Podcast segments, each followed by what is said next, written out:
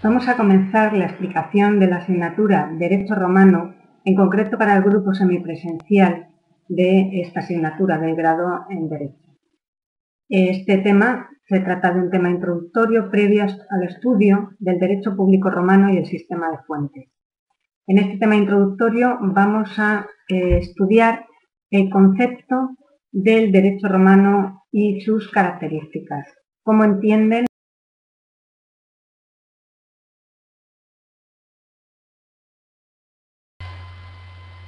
Para poder abordar el estudio del derecho romano, resulta obligado la delimitación del objeto de esta disciplina.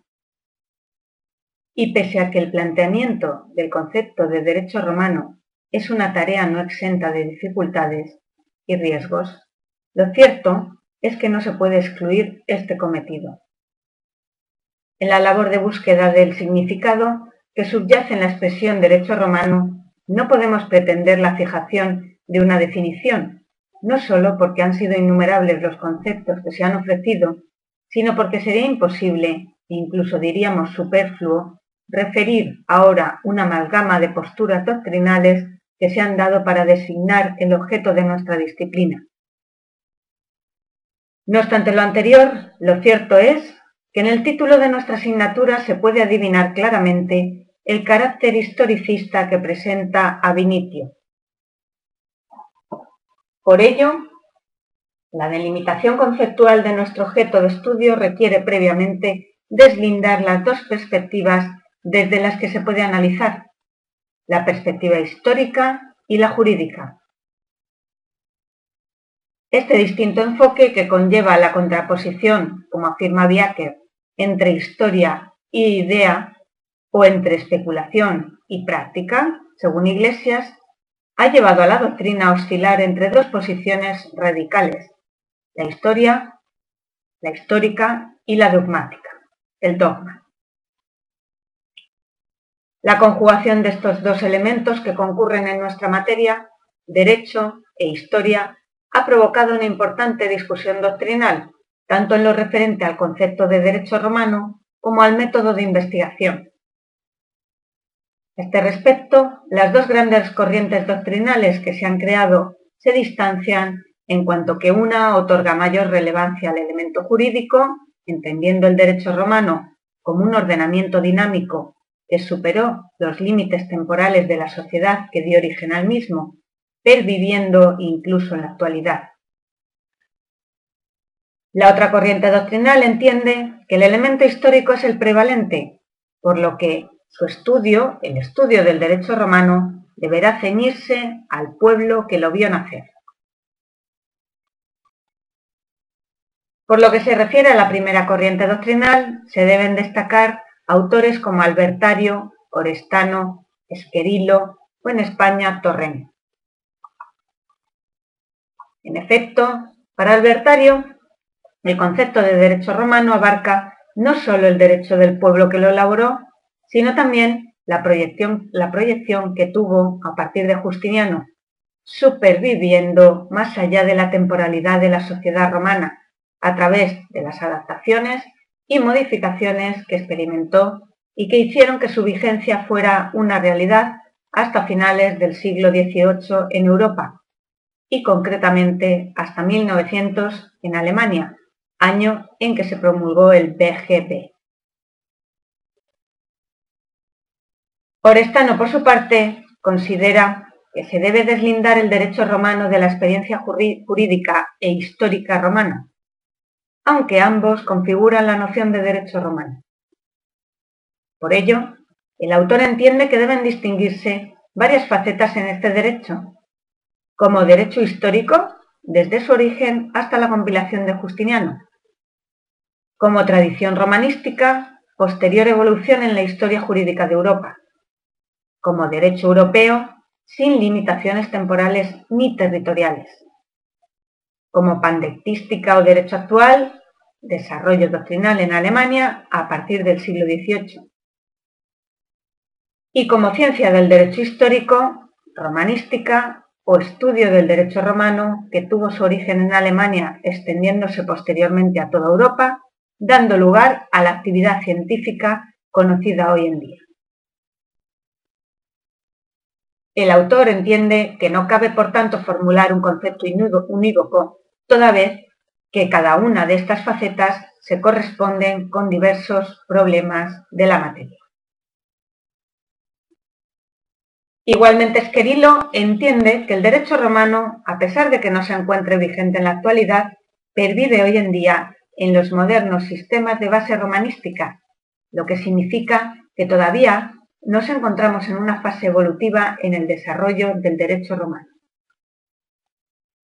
Por último, Torrent sostiene que el derecho romano es un derecho histórico,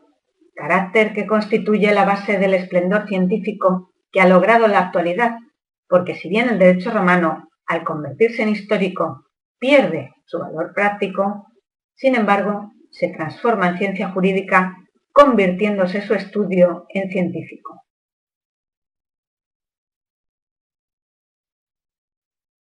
La otra corriente doctrinal apuntada, esto es, aquella que otorga un papel relevante a la historia, considera que el derecho romano concluye con la compilación de Justiniano y que su vigencia termina con la propia historia de Roma.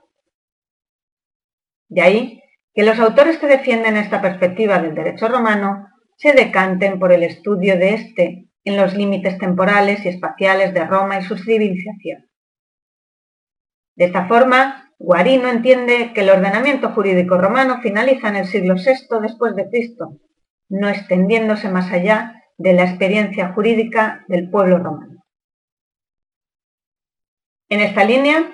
Arias Ramos Arias Bonet también consideran que el estudio del derecho romano se debe acotar cronológicamente,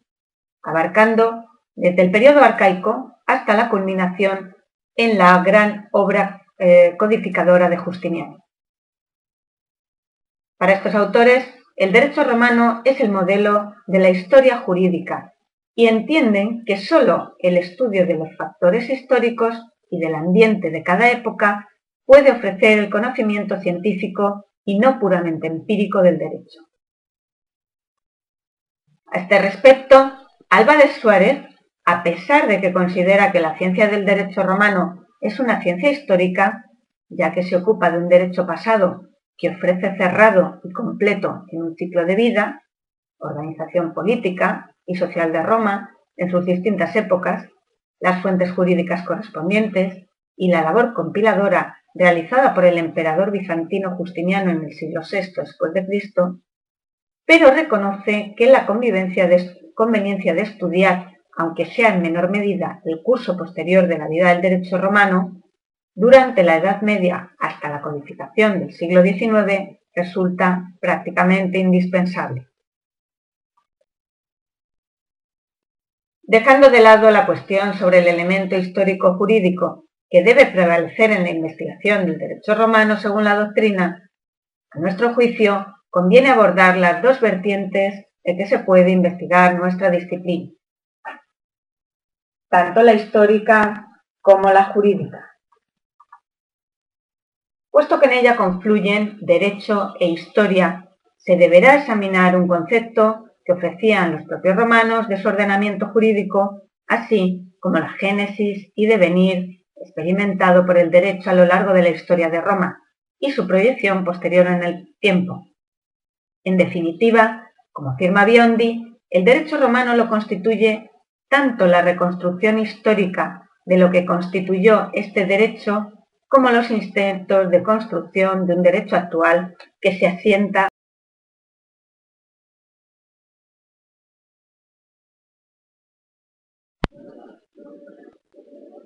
Por lo que respecta al concepto de derecho, se debe tener en cuenta que las normas reguladoras de la conducta humana que imponen o prohíben determinados comportamientos bajo la amenaza de un castigo o la concepción de algún beneficio en las sociedades de la antigüedad se encuentran marcadas por un componente ético inexistente en los derechos modernos. No hay que olvidar que en la Roma arcaica los juristas eran dos miembros del colegio sacerdotal.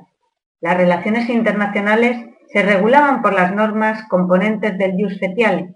elaborado por los sacerdotes fetiales.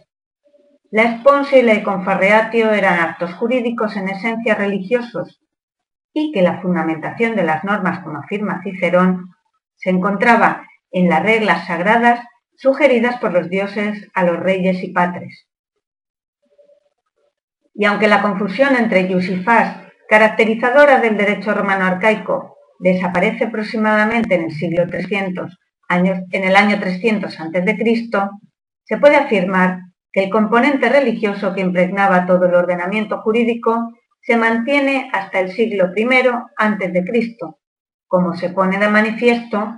por el hecho de que algunos juristas relevantes desempeñaran el cargo de pontífice máximo. En origen, el derecho se correspondía con el jus fasque, esto es,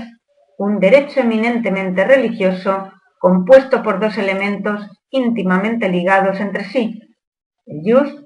establecía el cumplimiento de los ritos oficiales preceptivos para la efectividad de cualquier acto jurídico, el fas, que según la voluntad de los dioses concedía la aprobación y por ende la legitimidad a los actos realizados. La labor de independencia del derecho respecto a la religión comienza en época republicana, con la promulgación de la ley de las doce tablas.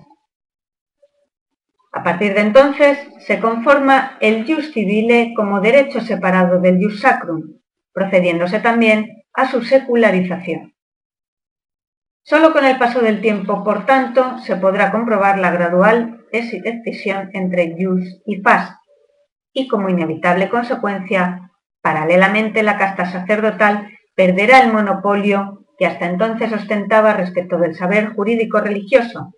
adquiriendo vigor la jurisprudencia laica en la labor de independencia del derecho. Jus es, por tanto, el término latino que se corresponde con el derecho. Sin embargo, la búsqueda de las fuentes de una definición teórica, dogmática y unitaria del mencionado término constituirá una vana tarea.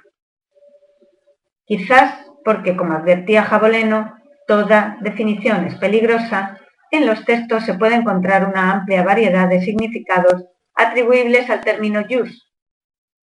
Así, las doce tablas reflejan el sentido objetivo del término jus como norma revestida de fuerza de ley,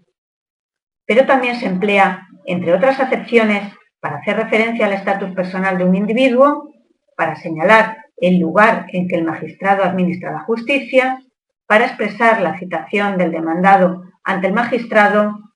etc. Sí pueden encontrarse algunas nociones de derecho, pero que en ningún caso pueden calificarse como técnicas, sino como ideas generales que trataban de explicar las conductas sociales o actividad de los juristas.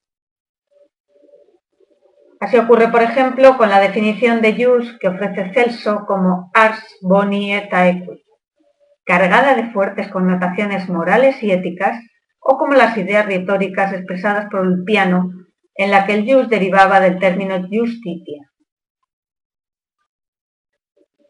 Como se puede comprobar, estas nociones deben ser consideradas como muestra de ciertos aspectos del derecho y en ningún caso como una unición unitaria del mismo. En este sentido, cuando Celso define el derecho como el arte creador de lo bueno, esto es, lo oportuno y lo útil, y de lo justo o equitativo, se está refiriendo a la actividad jurisprudencial, mientras que el piano discurre sobre una fórmula ideal que excede de lo estrictamente jurídico. No obstante, de estas definiciones sí se puede concluir que los juristas romanos concebían el jus no sólo como un conjunto de normas vigentes en una sociedad y época determinadas, sino que además debía estar dirigido a procurar el bien de sus destinatarios. Esta finalidad moral, que debía impregnar el ordenamiento jurídico romano, se observa en los principios en los que se inspiraba justicia, equitas y prudencia. Aunque debe quedar claro que ese componente moral ni absorbía el derecho ni se confundía con este, porque como deja Paulo claro, el derecho, lo que no es lícito, es honesto a veces. Y no todo lo que es lícito es honesto en algunas ocasiones. Por ello, como se observa en la definición que se ha citado de Celso, el derecho ha de perseguir en su aplicación e interpretación la solución óptima, la consecuencia y la consecución de la equidad, el aecum. Pero esta, aun estando estrechamente relacionado con el jus, la justicia, no se identifica con ellos. Mientras que la justicia suele referirse a la norma en abstracto, la equidad viene referida a la aplicación de la norma al caso concreto. Sí, mientras que la norma suele ser justa, una determinada solución práctica se calificará como aequua.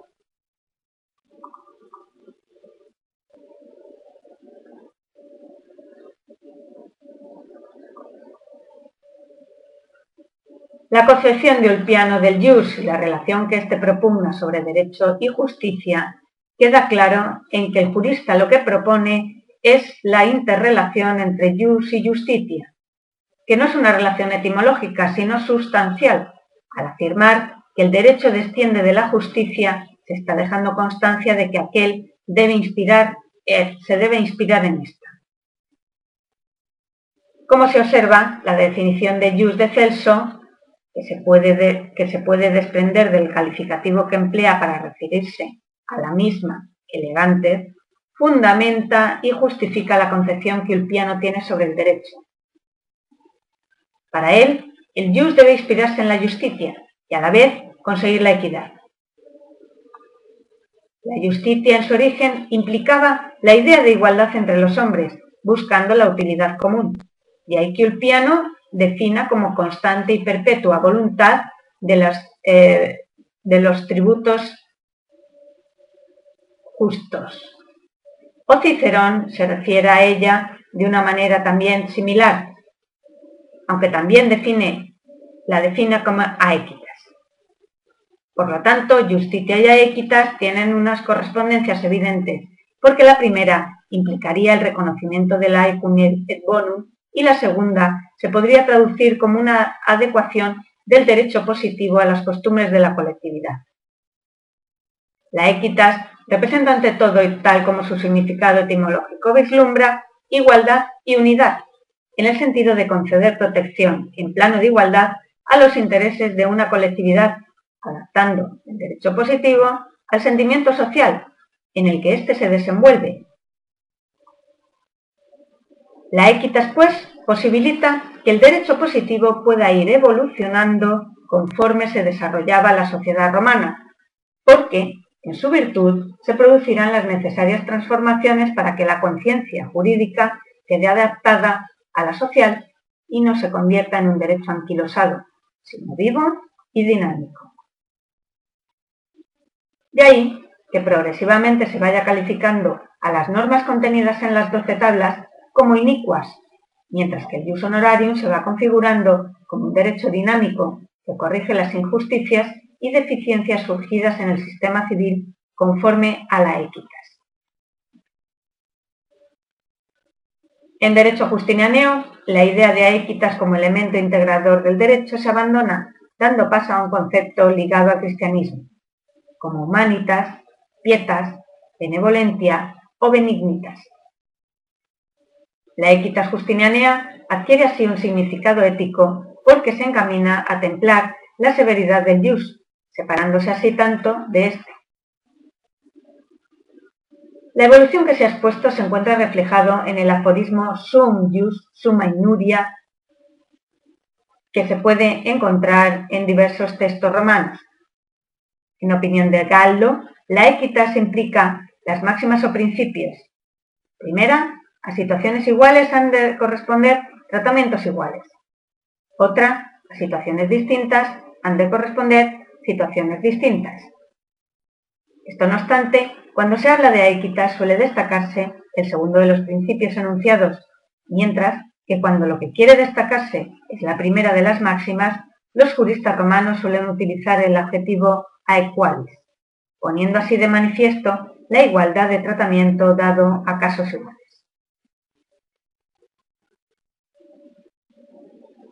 Para que se pueda emplear la equitas de forma legítima, el jurista debe contar además con la prudencia, esto es, la facultad para discernir entre lo justo y lo injusto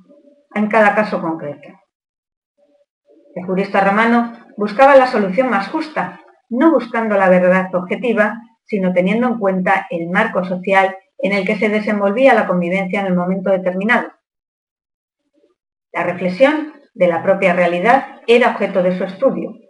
de donde partía el conocimiento y estudio del derecho que aplicaban bonum et aequum. Los jurisconsultos eran, en definitiva, jurisprudentes, y su método, el casuístico, encaminado básicamente al estudio de la práctica, de la praxis.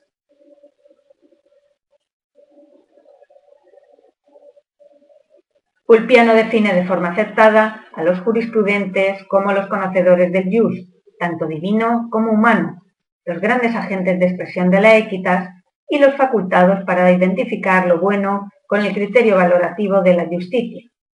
Lo bueno se identifica con lo justum y lo malo, de lo que se debe huir, con lo injustum.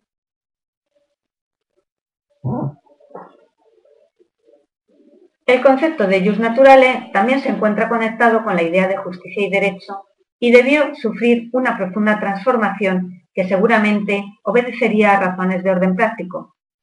No cabe duda que la idea filosófica del jus naturale plantea problemas en su traslación al ámbito jurídico. Además, como señala Torrent, el jus naturale no es una noción esencial en el ordenamiento jurídico romano, resultando difícil hallar una elaboración técnica del mismo. No obstante, en Digesto 1113 encontramos una definición de Ulpiano que permite extinguir el jus naturale del jus civile y del jus gentium.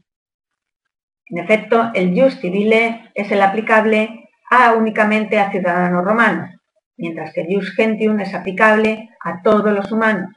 y el naturale es el aplicable a todos los animales. En ocasiones las fuentes aluden al término jus naturale como sinónimo de la equidad o de los principios generales del derecho, y así Pomponio contrapone el derecho natural al enriquecimiento injusto a costa de otra persona, y Juliano afirma que la equidad natural, el hecho de que una persona que goza de una excepción justa deje de ser deudor. Lo cierto es que hasta la época clásica el jus natural le parece confundirse con el jus gentium, subsumiéndose en este, y así se desprende de Gallo en sus instituciones 1-1. También debió influir en la concepción del jus naturale el que a raíz de la Constitución antoniniana dejara el jus gentium de tener sentido. El derecho natural va ahora a ocupar el vacío dejado por aquel, extendiéndose y extendiéndose como normas y principios que, distintos al jus civile, la razón descubre como inherentes al ser humano. Sí, para Cicerón la validez de la justicia naturalis que conforma el jus naturale se sitúa junto al jus civile, la lex, que corresponde a la justicia civilis, y que se encuentra secundum naturam quae normas legis según la naturaleza de la norma que es. El jus naturale, pues, aparece como fundamento del de esta manera. En definitiva, el jus romanum o romanorum se configura como un sistema unitario complejo que se nutre de las diversas fuentes. Sin duda, la norma, que es formulada de una forma abstracta es previsión de las circunstancias futuras. La actividad del jurista en la praxis judicial para la aplicación o interpretación de las normas existentes a través de un procedimiento lógico de abstracción o concreción con el que se consigue completar el sistema y por tanto crear derechos. Y los principios o valores, justicia, aequitas, bona fides, prudencia, etcétera, que logran atemperar, ajustar y corregir las posibles deficiencias que surjan en el devenir de los tiempos y la evolución social, a fin de que el derecho se impregne del carácter de una constante progresión adecuándose a la realidad viva de cada etapa histórica. Si conceptuado, el derecho romano supone una realidad dinámica aunque estable, como sistema unitario y complejo, fundado en la vida social que caracterizó Roma en una etapa de su historia. En esta evolución del derecho, el derecho romano presenta el dualismo o paralelismo en las instituciones debido a la coexistencia de dos sistemas paralelos que no llegaron a fundirse nunca. Nos estamos refiriendo a la conocida dicotomía entre jus civile y jus gentium, a la que se debe añadir el jus naturale, que como afirma Torrent, no es un concepto esencial del ordenamiento jurídico romano y por tanto resulta difícil encontrar una elaboración técnica del mismo.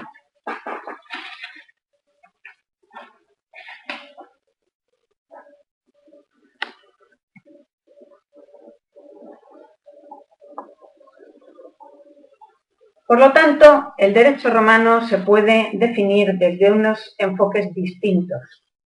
Podemos ofrecer y enfocar la definición del derecho romano desde tres puntos de vista.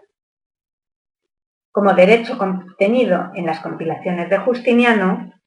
esta visión del derecho romano la tuvieron fundamentalmente los estudiosos medievales del siglo XIII, aunque ha sido considerada muy estricta, toda vez que existen muchas otras fuentes conservadas fuera de las compilaciones de Justiniano, como derecho romano histórico, es decir, desde los orígenes de Roma hasta la compilación justinianea, o como tradición romanística. La tercera definición tiene el inconveniente de mezclar en ella tanto el derecho directamente heredado de Roma como otros elementos jurídicos de muy diversa procedencia.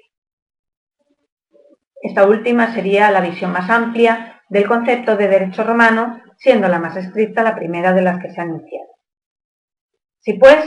se puede redefinir el derecho romano como el complejo de ideas, experiencias y ordenamientos jurídicos que se sucedieron a lo largo de la historia de Roma, abarcando desde los orígenes de la ciudad-estado hasta la disgregación de la parte occidental del imperio, o también como el conjunto de normas jurídicas que han regido la vida social del pueblo romano desde la fundación de la urbe, más o menos en el año 753 a.C. o 754 a.C., donde se ha fijado la fecha de fundación de Roma, hasta el fin de la obra legislativa que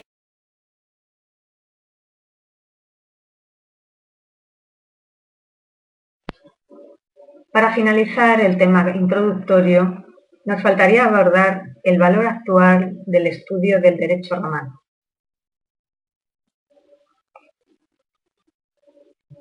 La imposición del estudio histórico del derecho romano con la Escuela del Humanismo Jurídico y su acentuación con la Escuela Histórica, como se ha tenido ocasión ya de mencionar en alguna otra diapositiva, originó una escisión entre civilistas y romanistas que alcanzará su máximo apogeo con la promulgación del BGB o Código Civil Alemán. La preocupación de los civilistas por el estudio de las nuevas fuentes legislativas mediante el método dogmático y la dificultad que estos encontraron para asimilar los estudios de investigación interpolacionista de las fuentes romanas debido a la complejidad del método y de la filología latina que exige éste, alejaron definitivamente a los civilistas del conocimiento del derecho romano. Sin duda, el derecho romano debe ser entendido ante todo como un producto histórico, porque su estudio implica el estudio de un derecho del pueblo a lo largo de su evolución histórica. Pero el conocimiento del derecho romano como fenómeno histórico, lejos de debilitar al mismo, le reporta beneficios indudables. En efecto, como afirma Rodríguez Edmes, el estudio del derecho romano como fenómeno histórico permite valorar críticamente formas diversas de producción jurídica y de soluciones de conflictos, y en cuanto libera al alumno de una posible propensión a creer que el sistema actual y la dogmática jurídica a que él se emplea son las únicas posibles y realizables en el mundo del derecho. No obstante, los excesos que se produjeron en la investigación crítica del derecho romano produjeron el aislamiento de los romanistas del resto de juristas y el estancamiento de su estudio por la primacía que se concedió al descubrimiento de las interpolaciones posclásicas y justinianas. Estos excesos fueron denunciados ya por Cosacker en el año 1939, porque se entendió que la perspectiva meramente histórica del derecho romano la situaba fuera de la esfera de las disciplinas jurídicas en la que siempre se había encontrado inmersa. A Cosacker y su propuesta le valieron muchas críticas, entre las que cabe destacar por su dureza pugliese, que advertía el peligro que suponía supeditar el estudio del derecho romano únicamente a su posible utilidad práctica para la comprensión de las instituciones modernas, porque significaría eliminar la investigación del derecho público o del derecho procesal y ni siquiera se garantizaría la supervivencia del derecho privado, porque la utilidad de éste quedaría mermada con el paso del tiempo por la aparición de nuevas necesidades y situaciones que provocarían en el ámbito de la utilidad del conocimiento romanístico se redujera cada vez más. Cabe señalar que la crisis del derecho romano, si bien negada por algunos autores, pero que ciertamente viene arrastrándose desde 1939, como afirma Torrent, debe buscarse en los propios romanistas, por dudar de la validez de sus estudios y por el creciente desinterés de las investigaciones históricas críticas. Ahora bien, sin quitar importancia a la crisis del derecho romano, se debe tener en cuenta que en la actualidad esta solo se circunscribe a nuestra disciplina, sino que puede hablarse de una crisis del derecho privado en general, dado el vulgarismo jurídico que domina en esta época y el permanente cuestionamiento de la validez o conveniencia de los códigos que originan que pueda hablarse de una crisis del derecho privado en general. Este movimiento de rechazo que existe en torno a los códigos y su significado metodológico se ha venido a denominar por IRTI la edad de la descodificación, que propugna una nueva teoría de las fuentes y de la interpretación y de la aplicación del derecho que consiste en apartarla de la supremacía de la Constitución y de la abundancia de leyes especiales, proponiendo un replanteamiento del derecho privado en que el jurista aparezca como intelectual al servicio del individuo.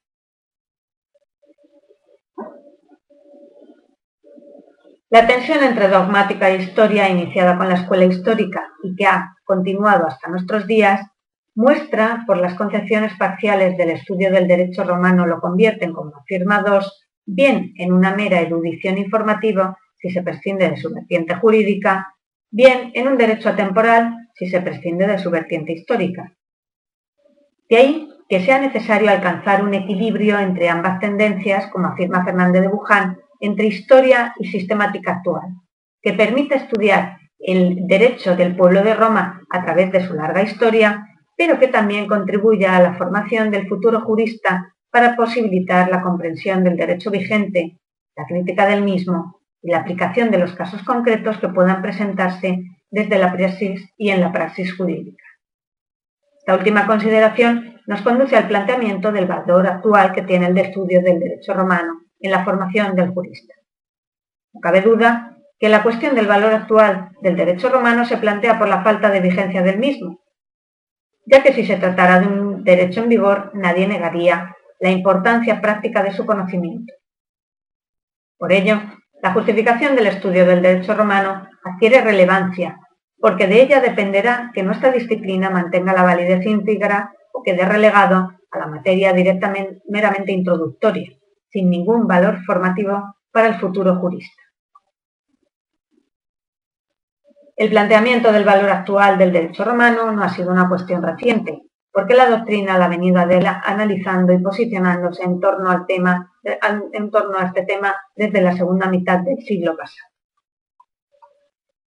Algunos autores, como Orestano Branca, han mantenido que el valor del derecho romano reside precisamente en que es un derecho histórico, debiendo tomarse, por tanto, la experiencia romanística como elemento eficaz y completo aplicable a la experiencia presente.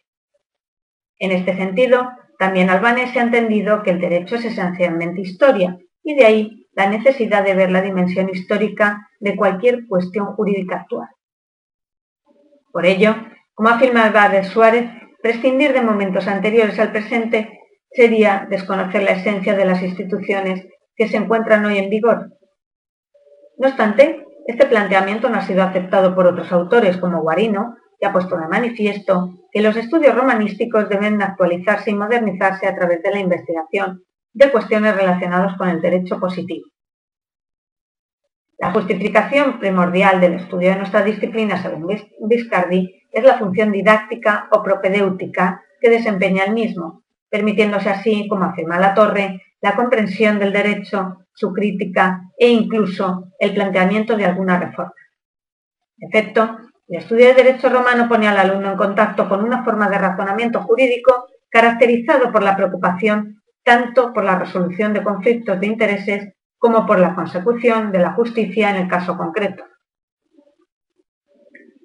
El aprendizaje de la técnica jurídica constituye el camino tradicional para el conocimiento de los conceptos básicos que necesita un jurista, así como el inicio en el razonamiento jurídico, que no solo constituye un, utilitarismo, un utilísimo adiestramiento de jurista, sino que además pone de manifiesto que la finalidad universitaria no es simplemente la de informar de la legalidad vigente, sino la de formar a futuros juristas capaces de enfrentarse con, éxito a las más diversas situaciones y conflictos jurídicos. Probablemente solo un derecho como el romano puede enfrentarse con éxito al legalismo imperente, pudiendo constituir, como afirma Torrent, un instrumento utilísimo de crítica del derecho positivo, En definitiva, como afirma Iglesias, en los países del antiguo oeste europeo, el derecho romano se considera en su terminología, conceptualidad, categorías, esquemas y clasificaciones que permite la formación de los jóvenes juristas. Se ha destacado también por Casser la importancia del derecho romano como componente básico de la mayor parte de los ordenamientos jurídicos privados imperantes en la Europa continental. El estudio del derecho romano permite un mejor conocimiento de los ordenamientos continentales sobre los que influyó, al ser el sustrato común de todos ellos, pero también posibilita su comparación jurídica y facilita el entendimiento de los juristas en las distintas nacionalidades. Las raíces comunes de los ordenamientos europeos justifican que en el marco actual del proceso de integración europea pueda el derecho romano constituir la base de un futuro derecho común europeo. Si lo demuestran, entre otros, los estudios de Kannata, Bacca y Einstein,